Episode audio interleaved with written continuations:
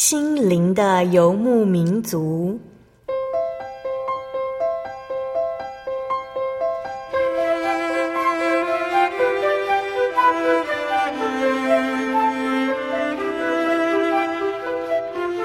在这个谁都不管谁的后现代社会里，每个人的心灵都是游牧民族。成长的过程就是寻找的过程。每一颗漂泊的心灵，其实都在寻找生命的绿洲。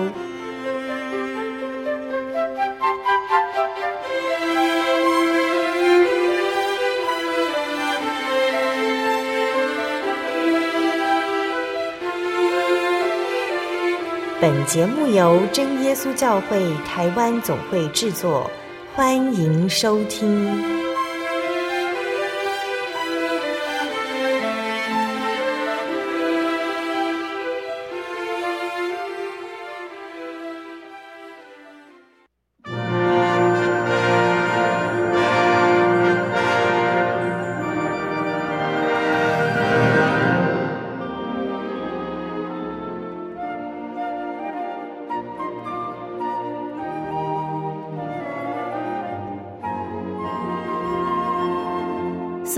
中，心灵的游牧民族节目听众朋友们，大家平安，我是阿弗拉。今天播出七百三十四集《小人物悲喜传道与生活》。上个星期，我们邀请了真耶稣教会台湾总会传道人魏肥利传道，魏传道用分享了家族的信仰故事，以及自己感受到神的带领，改变了家庭的经济状况。在今天，魏肥利传道将与我们分享。他决定在生命中最精华的时候，将时间奉献给教会，并打定主意，日后神也必定带领他的事业。可是没有想到，神所想的和魏传道所考虑的并不一样。魏传道该如何面对生命中的转折呢？在今天访谈开始之前，阿弗拉要要跟所有听众朋友来分享好听的诗歌，歌名是《蒙神祝福的人》，歌词是这样写的：主啊。你是我心中的依靠，你像谷中百合、沙仑的玫瑰。我仰望你，你那圣洁的容颜。我要一生一世住在你的殿中。主啊，你是我心中的力量，你是万古的磐石，伫立不动摇。我愿一生献上生命为你用，但愿蒙你所爱，蒙你的祝福。我要称颂你，直到永永远远。服侍就像一首美丽的诗歌。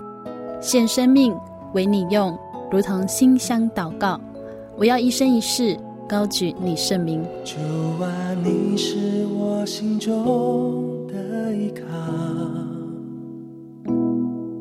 你像谷中百合、沙仑的玫瑰。我仰望你，你那圣洁的容颜。我要一生一世住在你殿中，主啊，你是我心中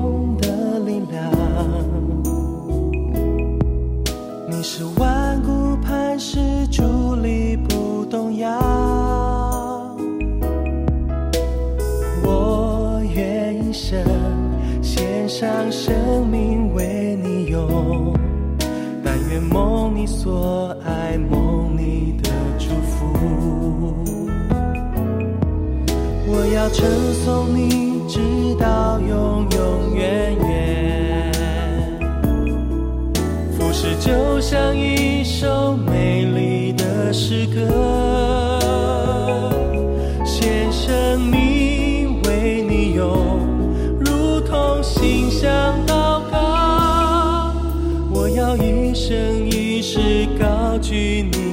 你圣名，主啊，你是我心中的依靠，你像谷中百合、沙仑的玫瑰，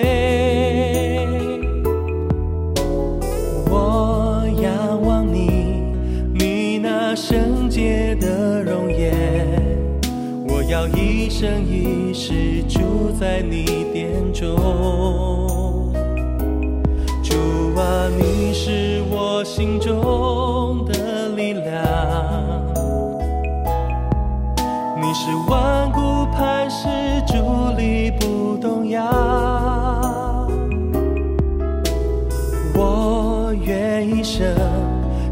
上生命为你用，但愿梦你所爱，梦你的祝福。我要称颂你，直到永永远远。服侍就像一首美丽的诗歌，献生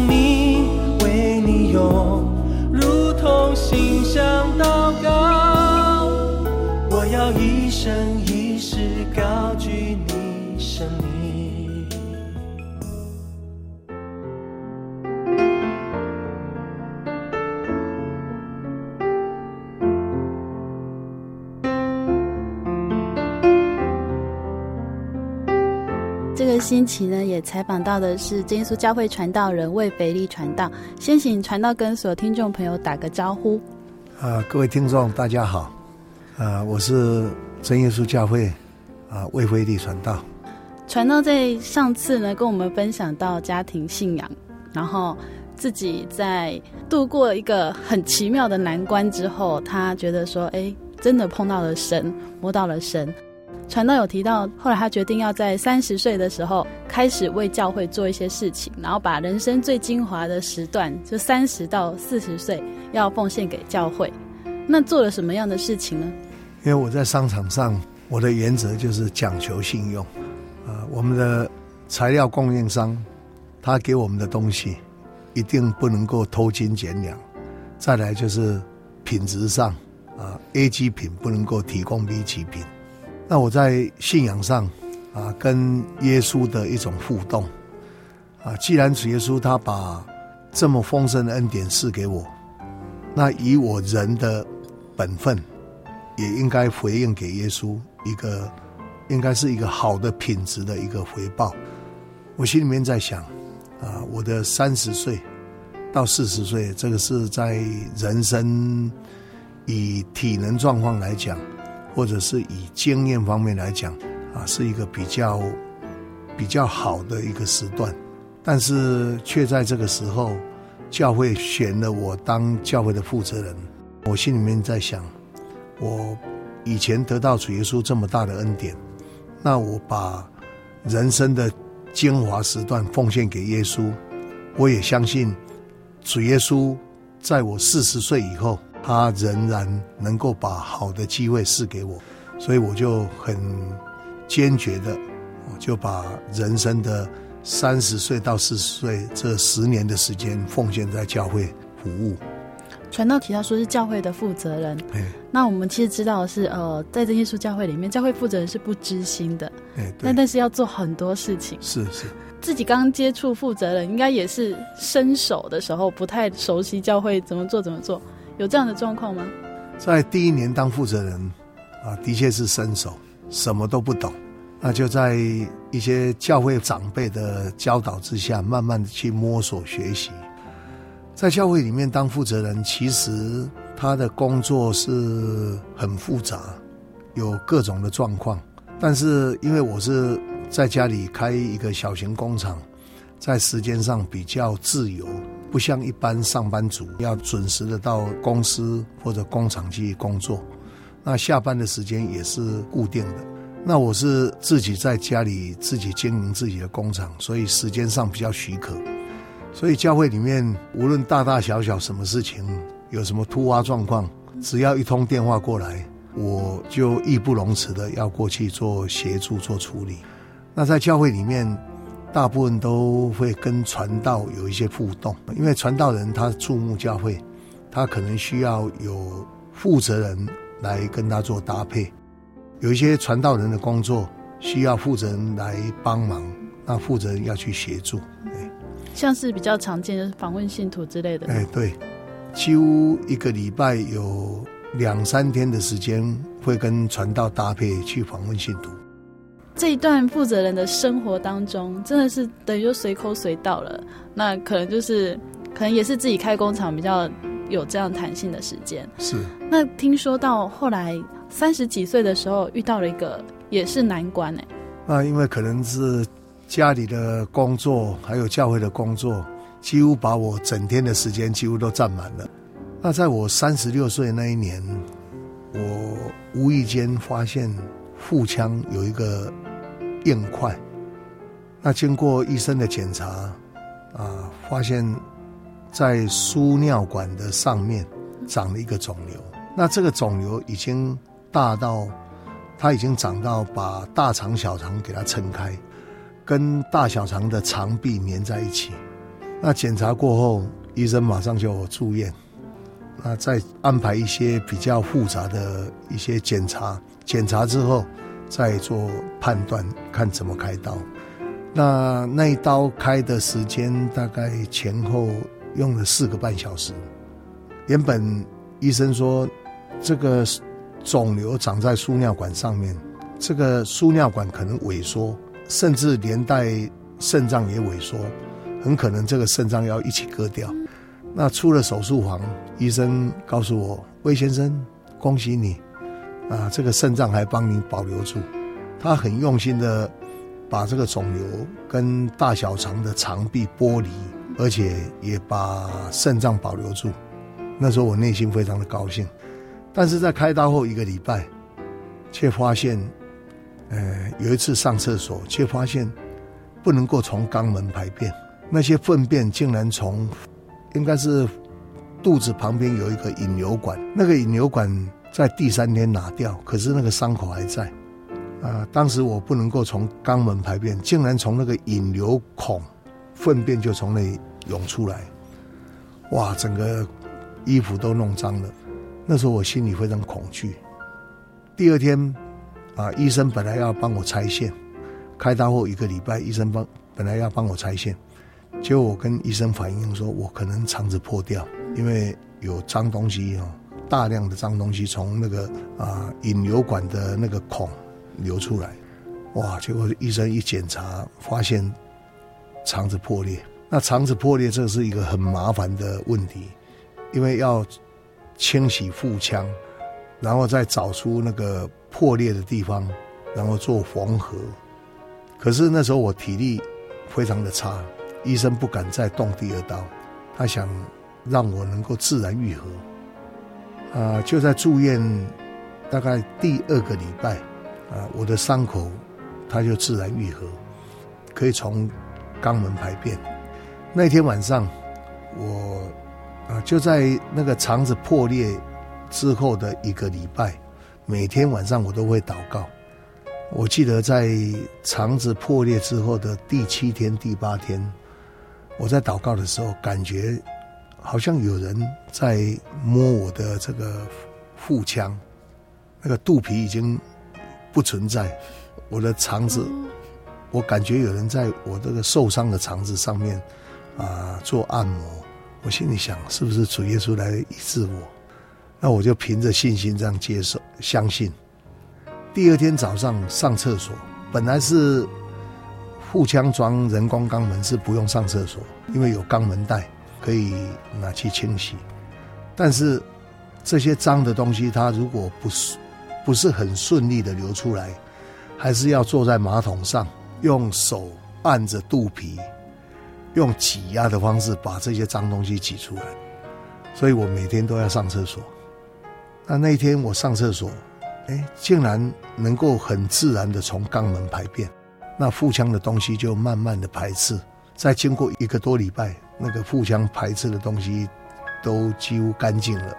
那在经过一个礼拜的观察，完全没问题，医生才让我出院。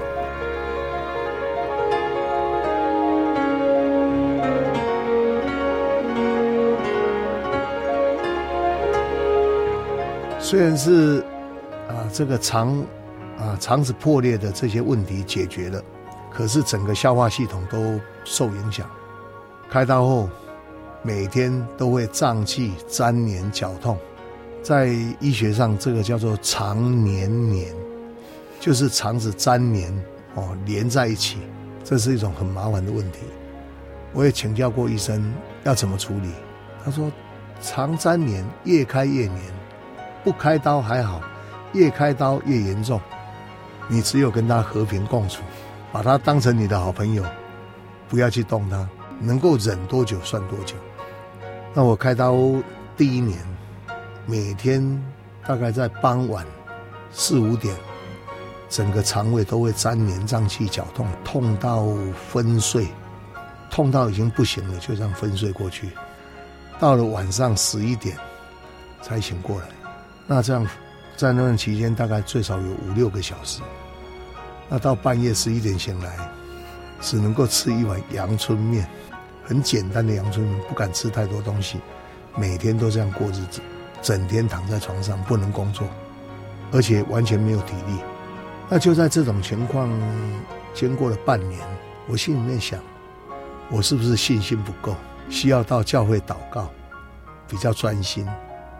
那我就到了教会，祷告完了，也就。因为当负责人要签一些公文，所以在签公文当中发现，总会来了一张公文，社会短期神训班招生。哦，那他的学费跟伙食费都非常的少，那时候大概是一千多块而已。那我心里面想，到总会读神训班一个月，啊，那个费用也不多，就像到总会换个环境来调养身体。应该读书会比较轻松，比工作还要轻松。那我就这样很天真的就到总会来，结果到了神学院才知道，哇，其实跟我想象的不一样。以前的旧总会没有电梯，我们的教室是在二楼，我们的寝室是在三楼，我们的餐厅是在地下室，整天这样三楼、二楼、地下室跑来跑去，大概两个礼拜我已经不行了，没有体力可以走路了，本来想要放弃，那我太太就。勉励我，你今年不读完，明年还是一年级，永远是一年级都不会毕业，你还是继续去读吧。那我就勉强的撑到啊那个月把它读完了。当我回到家里，感觉上哎，我的体能状况好像比以前进步很多。那心里面想，那我明年还要继续来，我就这样连续来读短期神训班，读了三年。每年是读一个月，一共是读了三个月。那我的体力恢复的啊相当的快，到了第三年几乎是跟一般正常人的体力差不多。三年胀气绞痛比较缓和，大概一两个月会发作一次，以前是每天发作，那现在是已经比较缓和了。那我心里面在想，三十六岁开刀，在家里调养一年，那三十七岁到总会读了三年的。这个神训班，我已经可以在四十岁结业，也可以在四十岁把我教会负责人的工作可以把它做完。那我可以名正言顺的，可以专心的来做我的事业。在第三年的时候，我就用一种非常轻松，而且是一种把教会的工作可以卸下来，我可以准备明年可以好好的来拼我的事业。因为身体也健康了，那神训班的课业也结束了，教会的啊负责人工作也结束了，那名正言顺，明年就是我的天下，我正在高兴。但是当时的教务处的负责是许东林长老，有一天他叫我到他的办公室，他就拿给我一张单子，那时候我已经按立教会的执事，他说：“魏执事，你愿不愿意？”献身出来当传道，哇，对我来讲是一个很大的一个震撼。我心里面在想，明年我可以好好的来经营我的工厂，可以把它扩大。那我如果现身当传道，那对我来讲，以后传道的生活费都是非常的少。以我来讲，如果我现身当传道，那以后的生活就要过得很清苦。哇，对我来讲是一个很为难的一个抉择。那我心里面想，我要怎么去做这个决定？时间大概有四个月的时间，我们可以做选择。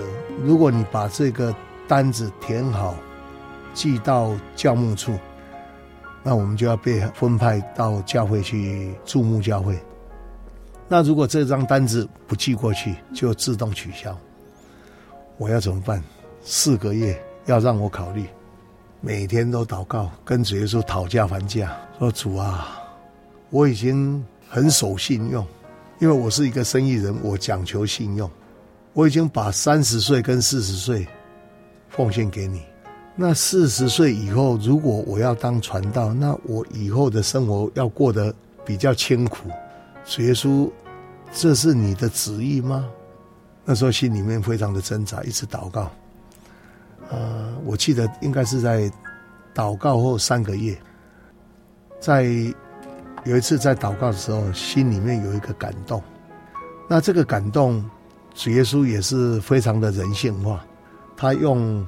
很道地的台语，在心里面跟你做一个呼应，啊，他用很道地的台语说：“三年前无命，那有四十岁以后，就是三年前病得快死了。那时候如果不是主耶稣的拯救，哪里有四十岁以后的生命？”我心里面在想：主啊，你如果愿意我当传道，那我就奉献，因为我想到三年前那种情况，每天。肠子粘连、胀气、绞痛，那种痛是痛得要死要活，痛到昏睡过去，那种日子是很难熬。那竟然今天我身体已经健康了，而且神学的训练班也结业了。那既然主耶稣要让我当传道，我心里面在想，生命在神的手中。那既然神带领我走这一条路，以后我的生活。我的工作，主耶稣应该会安排得很好，所以就在那个时候，我就转换人生的跑道，献身成为我们真耶稣教会的传道人。有一次，我到以前帮我开过刀的啊医院啊请教那个医生，因为啊我当传道后啊这个肠粘连胀气偶尔都会发作。我请教那位医生说，要如何来保养，要如何能够让这种情况能够改善？他说没办法，因为粘连胀气绞痛就是要陪伴你一辈子。我说我现在已经在教会里面当传道人，就是一般所说的牧师。说哦，那我几年前帮你开刀，那一刀就是你人生的分水岭哦，你放弃了世上的工作，现身在教会里面当传道。哎，这个是很有意义的工作，恭喜你，恭喜你。那我现身当传道之后十五年，我被安排注目新竹教会。那在新竹教会注目那一年，我又动了第二次的刀。有一次就是粘连胀气绞痛，非常的严重，已经没办法撑下去。教会的负责人就送我到新竹的马偕医院，医生帮我开了刀，他以为是。大概两个小时可以弄好，结果开到半夜。那天是下午的六点送到手术房，出了手术房是半夜的一点半，前后的时间大概有七个半小时。医生把那个肚皮打开，看整个肠子已经黏到不行了，叫传道娘进去，说这个人是怎么活这么久？肠子粘连这么严重，大肠小肠把整个膀胱包起来。粘连这么严重是怎么活的？我只有一个答案：主耶稣让我能够这样撑过来，把其中一段坏死的肠子剪掉，然后再缝合。啊，医生告诉我说，你要有两年的时间，不能够再粘连，再粘连还需要再开刀。那要吃一些比较高纤的食物，那两年后才脱离危险期。那我到现在已经五年了，还没有发作。而且抵抗力还是相当好，那教会可能也因着我的体能状况，让我调整一些工作的性质啊。在几年前，我在北区啊，除了驻牧教会以外，还负责宣道组的工作。那宣道组的工作需要陪着区负责人到处巡牧，还要做宣道的训练，还要关怀各个教会在宣道的工作。以及北区有几个未得之地，就是这个乡镇没有教会，我们要到那个地方去做开拓的布道。那这种工作就比较杂，非常杂，而且时间性，哎，非常耗体力。但是主耶稣让我的体力还是能够支撑。我想主耶稣给我有更好的体力，那我就能够为教会多做一些工作。那一直到现在，我被调来中区哦，南台中教会驻牧。那中区我还兼教牧组的工作，牧会哦，还有一些牧会的训练工作。工作上跟北区性质也差不多，相当的忙，工作情况相当的忙。但是主耶稣给我的体力还可以支撑呢、虽然现在已经六十岁了，但是体力上感觉上还可以。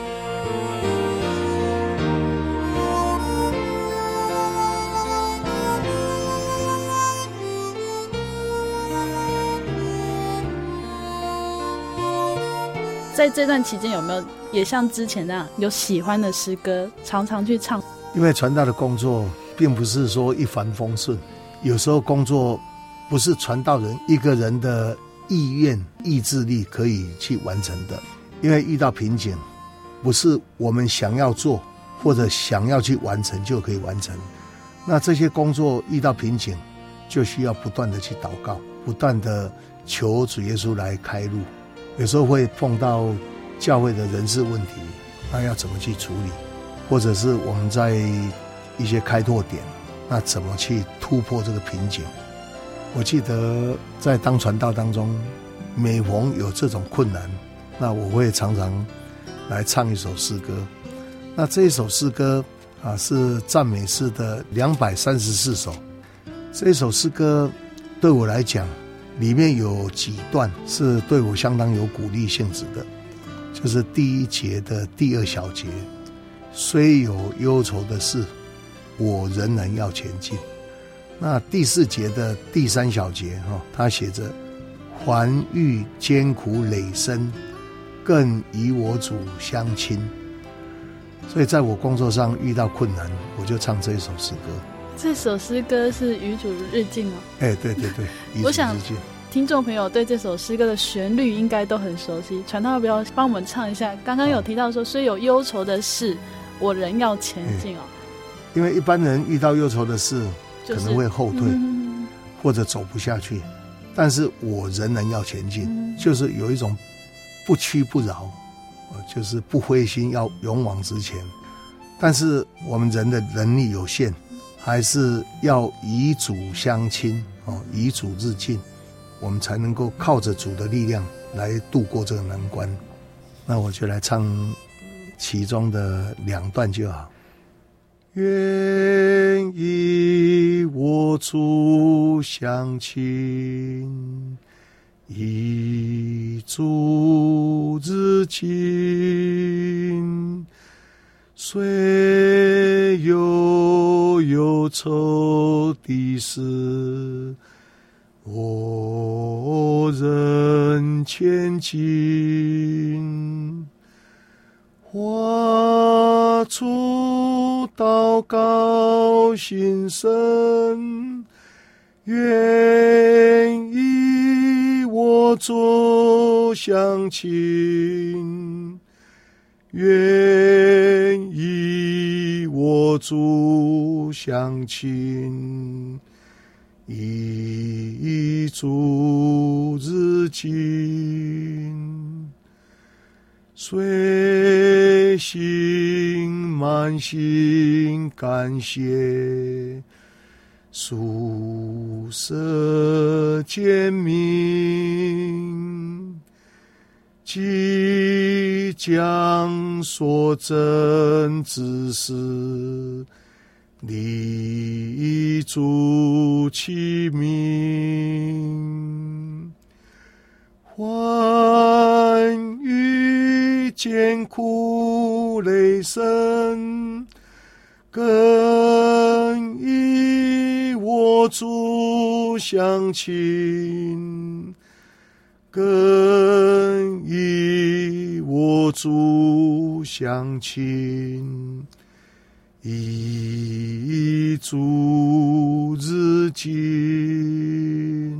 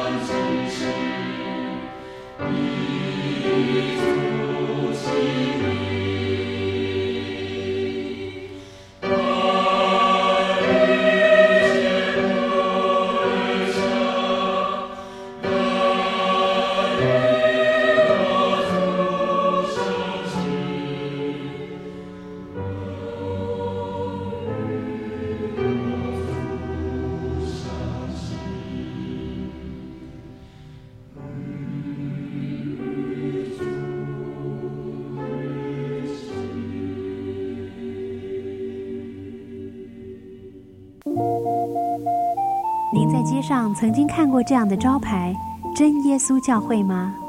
也许您很想，但是却不好意思进来看看。其实我们真的非常欢迎您。下次当您再路过真耶稣教会时，欢迎您进来与我们同享神的恩典。真耶稣教会，台中邮政六十六至二十一信箱，欢迎来信，愿您平安。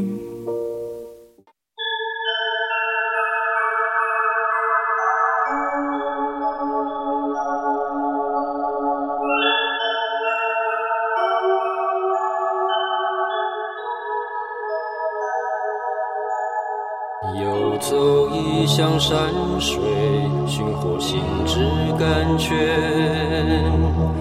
满溢心灵喜悦，尽在游牧草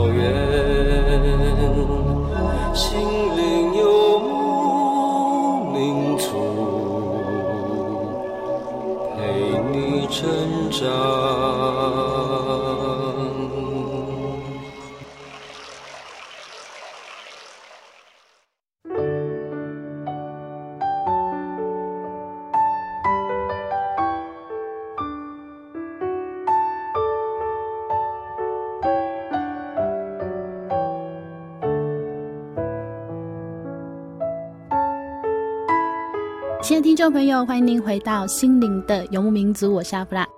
今天播出七百三十四集《小人物悲喜传道与生活》，我们将与真耶稣教会台湾总会传道人魏肥利传道继续来分享注目教会的恩典故事。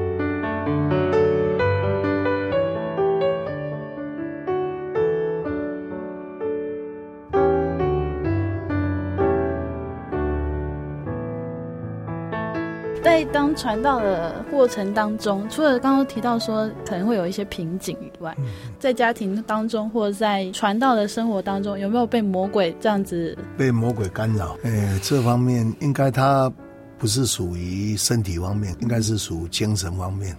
呃，我大概两两年前，因为那时候是负责北区的宣道工作，那工作非常的忙，那家里面反而遇到一些不顺的事情。我妈妈被诈骗集团骗了 九十万，那我的孩子生意做得不是很顺，他想要把那个工作结束掉，那可能要亏损了一两百万，那这样有将近三百万就这样凭空消失，对我来讲应该是打击很大。那在那种情况之下，教会的一些开拓点又出了状况，人员调度不顺，一些教会的开拓理念不能够配合。所以一些开拓点也出了状况，哇，在心力交瘁当中，我那时候患了恐惧症，是我自己没办法去解开解开这个结。我心里面在想，我们往普天下传福音给万民听，但是我们去的地方还不是普天下，还是在台湾的一些未得之地离岛，就是金门马祖的那个马祖岛，我们在那里开拓，我们遇到这些瓶颈。那家里又发生了这些问题，那我的传道的工作要怎么继续走下去？大概有五六个问题同时间这样啊挤压过来。当时应该是有忧郁症、恐慌症，大概有三个月的时间，一个晚上大概睡了两三个小时，可是精神很好。那个应该是一种精神的亢奋，嗯，到最后他会崩溃。那个压力承载到已经饱和了，要崩溃之前，哇，那个恐慌症就发作。那我就求主耶稣让我能够，如果主耶稣要让我继续工作，那我就继续做；如果要让我结束工作，那可能我就要离开这个工作岗位。那在祷告之后，那个压力就好像一块大的铁板压在胸口，就这样慢慢慢慢的移开，应该是在瞬间。这个恐慌症就马上得到抑制。其实我觉得对传道人来说，觉得说，哎，奇怪，我这么认真的去工作，那主耶稣怎么没有看顾好我的家庭？有这样的想法吗？那时候，当时我很想放弃，因为我想，我对主耶稣是不敢埋怨，但是会产生一种疑惑。为什么我们付出这么多，那家里教会有这么多不顺的事情，一下子这样有这么多的冲击？但是这个也是一个考验，也是一个过渡期。这些事情过去之后，哦，这些开拓点哦，一个一个，它就有一个好的一个转变。那家庭的状况呢？家庭就这样，我相信钱是身外之物了。怎么走？主耶稣在我需要的时候，他还会给我。因为长期间跟主耶稣的互动，我相信虽然是有损失，但是我能够坚守在传道的岗位，我能够在最后把这个成绩单交出来，跟主耶稣说。我虽然遇到那么大的打击，我还没有离开传道岗位。我相信到最后，主耶稣他不会辜负我。就像当年帮忙你走出家庭这个很大的危机的时候，因为我想说，哎，主耶稣既然那个时候肯出手，他后面也不会不将就。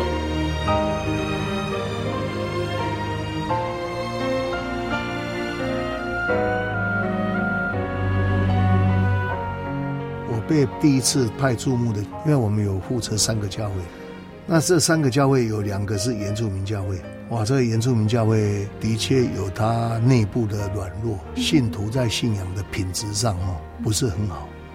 有一个小教会，他剩下大概八个人，那这个小教会你要怎么去带动？而且这个教会是一个不会奉献的教会，教会从来不会奉献。那一个这么软弱的教会，如何让他能够再复兴起来？我曾经跟主耶稣抗议啊，应该是跟主耶稣的一个抱怨。我说主啊，这个教会是你设立的教会，那你可以任凭他不管，那我也把它放弃了。那天我的读经进度是撒母记上的三章，那第三节里面就写着：耶和华的灯在耶柜那里没有熄灭，童子撒母已经睡了。我心里边在想，耶和华的灯没有熄灭。当时的以色列民的信仰是在最黑暗期、最软弱、最黑暗的时候，那神就在等这个撒母长大。那时候我跟主耶稣祷告说：“主啊，求你原谅我，因为这是人的一种软弱，因为我们人都带着一种感情跟一种无奈，你想把它挽回，但是教会就是这么软弱，但是在人的一种。”内心的一种焦急，为了教会的事情焦急，那主耶稣就用这一段话来安慰我。我说：“主啊，我虽然不能够像撒母那么伟大，但是主耶稣你能够等，我也跟着你等。”那这个教会也就在我们这样为这个教会祷告，不断的带领，用爱心的带领。哎，两年后我要离开这个教会，这个教会他们就开了一个建堂委员会，要重新把这个会堂盖好。把那个小教堂把它打掉，重新盖好。那我说，会堂盖那么大有什么用？我们的信仰没有复兴，盖了新会堂没有用啊。他们说传道，我们一定会努力，会把他们的孩子带回教会。那经过五年后，我离开那个教会五年后，总会派我到那边去参加献堂礼。献堂礼那天的祝福啊，并不是叫长老去，是叫我去为这个教会祝福。那一天。让我非常感动，就是整个教会信徒数就增加了不少。本来是八个，那时候大概有二十多个信徒。那篇文章我有写在《圣灵月刊》，好像是神的灯永不熄灭。我是用一个智障的年轻人做做中心，然后把这个教会的软弱这样扩展。那到最后也是用那个智障年轻人做一个结束。所以我想，传道人真的是。满心挂虑的就是神的教会。当初传道会这样跟神祷告，有点像抱怨的感觉的时候，其实我觉得也是心里面觉得说，我怎么样才可以让神的教会再次这样子复兴起来，传扬神的名？那另外一个教会是叫同门教会，那个同门教会教会的门口就是有一条木瓜溪，木瓜溪的两岸都是叫同门村。那在榕树这边有我们的教会，信徒比较稳定。那在对岸同门村的同门，应该以我们来讲是同门路，这个是榕树路。如果用我们都市的那种名称，在同门村的同门那边，信徒很软弱，那我心里面在想，要如何让他能够复兴起来，能够有一个聚会点，那我们就为那个事情祷告。那神也安排一个喝酒醉的妇女，她受伤之后悔改，那也把她的一个旧的家、旧的住家奉献给教会当聚会点。那当聚会点，我们也没有什么，没有什么设备啊。刚好花莲教会他们要更新那个旧的椅子，买那个现在我们教会那个那种新的椅子。那要更新椅子，就把这几张旧的椅子淘汰。我们就载了十张的椅子过去。我们本来是只有想带领那个小朋友，结果大人也受感动，那容纳不下，他们就把一个公寮借给教会使用。那个公寮是比原本我们聚会的点大很多了。结果我们在那边用了三个月，电线走火，工寮全部烧掉。哇，内心真的是非常的焦急。好不容易有一个聚会点，结果。整个公寮烧掉了，我说主啊，你是什么？你的旨意到底是什么？我们想不懂。结果在公寮被烧毁之后，信徒就开会，有人奉献土地，有人奉献钱。结果在两年后，他们就把会堂盖好，就成立了目前的同光教会。那是我第一次被派注目的教会。这两个点都是这么软弱的教会，结果复兴起来。我觉得传道在工作上遇到瓶颈，在灰心的时候，主耶稣他会了解到我们的内心。有时候我们用人的角度在跟神对话，好像有对神埋怨，但是神是看我们内心。那种埋怨不是为个人自己的事情在埋怨，是为了如何让教会能够复兴起来。但是也在人的能力之下无可奈何，很无奈的情况之下，对神的一种祈求。那这种祈求，就是人的力量已经到了极限。如果神没有加添力量，神没有来帮忙，这个教会就是一直没有办法把它带动起来。所以我也曾经在一个原住民的教会注目，每天晚上大概聚会完，都会在教会。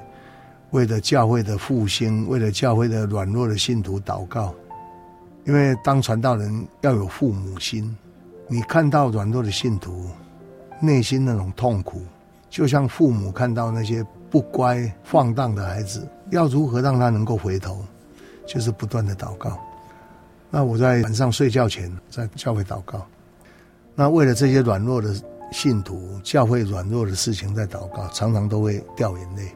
那祷告的时候，也会很很自然的把自己的感情这样流露出来，为了教会的事情流泪，在主耶稣的面前啊哭泣，因为教会跟信徒的住家离得很近，有的信徒听到传道半夜在祷告，都流泪哭泣的祷告，他们。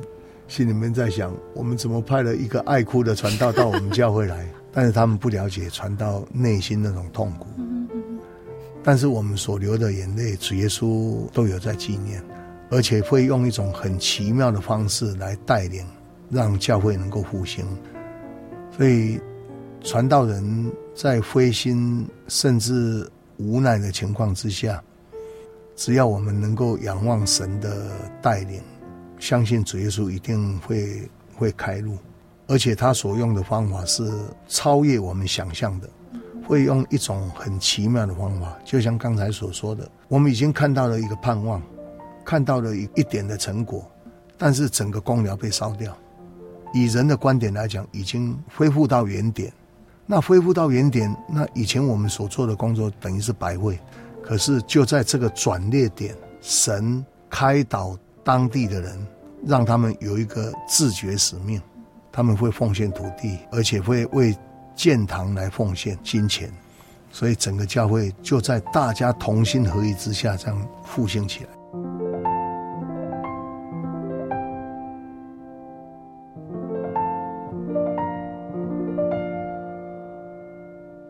注目教会，有些教会他对传道都相当的关心。而且过年过节，也都会送给传道一些过节的一些礼物，就像中秋节，有的教会会送送给传道那个中秋月饼。但是这些东西如果太多了，啊，传道也不可能全部把它消化完，所以我们就会想，到底教会有谁家里孩子比较多，而且在生活上比较清苦，那我们就把这些东西转送出去。而且不要伤到当事人的心，会很客气的啊，跟当事人说，就是因为教会有送给我这些东西，那希望你帮忙哦，你们家里有小朋友，请请你们帮忙帮忙来用这些东西。那这些事情已经过了十几二十年，传到调到别的地方注目教会，而且在我们的教会里面，每年的暑假会办学生灵会，那这学生灵会的辅导员。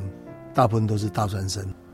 有一次我去带领一个学生灵会，那辅导员当中有一个姐妹，她是大专生。她说：“传道，你认识我吗？”我说：“女大十八变啊，呃，应该我对你没有很深的印象。”她说：“传道，我是哪一个教会的信徒？”他说：“我是某某人的女儿。”我说：“哦，对对对对对，已经记起来了。”他说：“传道，你知道吗？以前你住我们的教会，每一次你到我们的家，我们这些小朋友都赶快躲到房间里面。但是我们都知道，传道来了都会带好吃、呃、好吃的东西，他们都非常高兴。啊，时间已经过了十几二十年，对这些小朋友来讲，他们已经长大了，他们的印象一直都很深刻的。啊，传道除了在教会的讲台的牧养。”私底下对信徒的这些付出，那这些小朋友虽然他们那时候年纪很小，但是长大之后，他们都会感受到传道人对他们家庭的关爱。真的，就是对他们来说，那是小时候真的很美好的记忆。嗯，还有一个一个见证啊，我第一次被安排注目的东部的一个花莲教会，那这个花莲教会，它是一个很淳朴的一个教会。中年的信徒都会外移到外县市工作，留在当地教会的大部分是年纪大的跟年纪小的。那他们大概到高中毕业之后，就会到外地读大学。所以留在教会的都是老年人跟年轻人。那这个教会它的经济情况不是很好。有一次。我去协助外地教会的灵恩布道会回来，总务告诉我：“哎，魏传道，我们教会这两个礼拜你不在的时候，我们这两个礼拜发生了两件很奇怪的事。那我刚出来驻牧教会，最好教会平安无事是最好，但是发现两件奇怪的事，那我我内心就有一有有有些担心呢、啊。我说到底是哪哪两件事情？”他说：“有一次，我们礼拜六聚会结束后，我们都会打开奉献箱，看信徒有奉献啊，奉献多少啊，都会做记录。但是礼拜天晚上啊，我们花莲教会有聚会，那就在聚会之前，我们进入教会，看见奉献箱竟然有人在我们离开之后，他拿钱来奉献。”是一百万的现金放在奉献箱里面，结果挤不进去，露出一 一截，我们吓一跳呢。因为如果被小偷看见了，或者坏人看见了，那些钱就会被被拿走了。他是拿了一百万的现金放进奉献箱，结果第二个礼拜，他是拿了一张凤林邮局的高额汇票，也是一百万，放在奉献箱里面。那原本我们可以到凤林邮局去查这个奉献的人是谁。经过职务会大家讨论，既然他不想让我们知道，不去查到底是谁奉献的，那在教会里面大家不是很有钱的人，那为什么会忽然间两个礼拜有两百万的奉献？所以奉献并不是有钱人才会奉献的。有些奉献是我们意想不到的那种奉献，哦，在教会里面发生，这也是我们在当传道一种很很特殊的这种经历。在这么穷的教会，那竟然有人这么甘心的啊，把这么大笔的金额奉献给教会。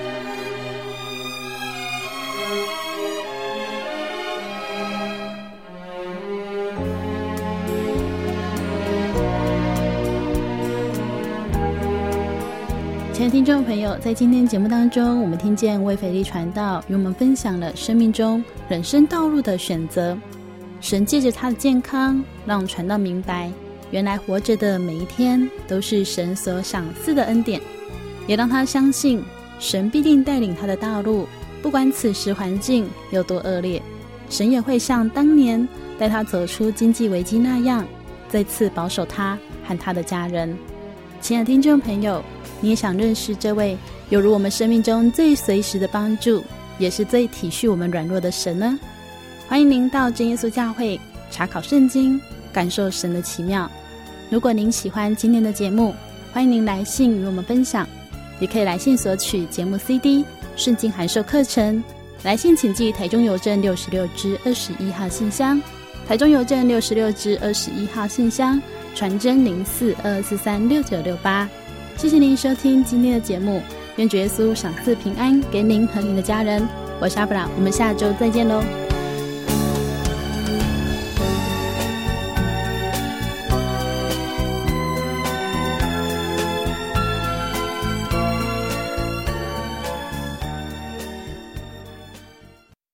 我对圣经的道理好有兴趣哦，可是又不知道怎么入门哎。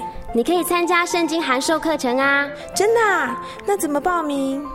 只要写下姓名、电话、地址，寄到台中邮政六十六支二十一号信箱，很快的，你就会收到第一课的课程了。赶快去寄吧！嗯。圣经函授课程能循序渐进的引导您，更了解耶稣基督的福音，得到生命的滋润和来自信仰的力量。本课程完全免费，欢迎来信台中邮政六十六支二十一号信箱，请注明参加函授课程。愿神祝福您。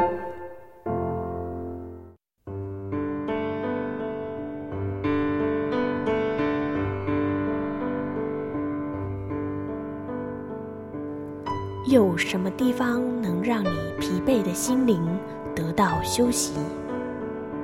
有什么声音能抚慰你面对生活的不安与焦虑？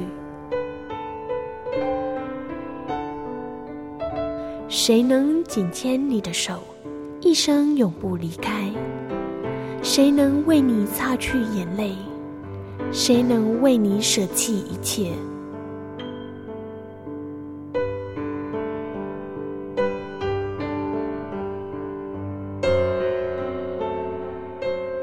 稣基督正等着您，等候您回到他的身旁，再次与他相认。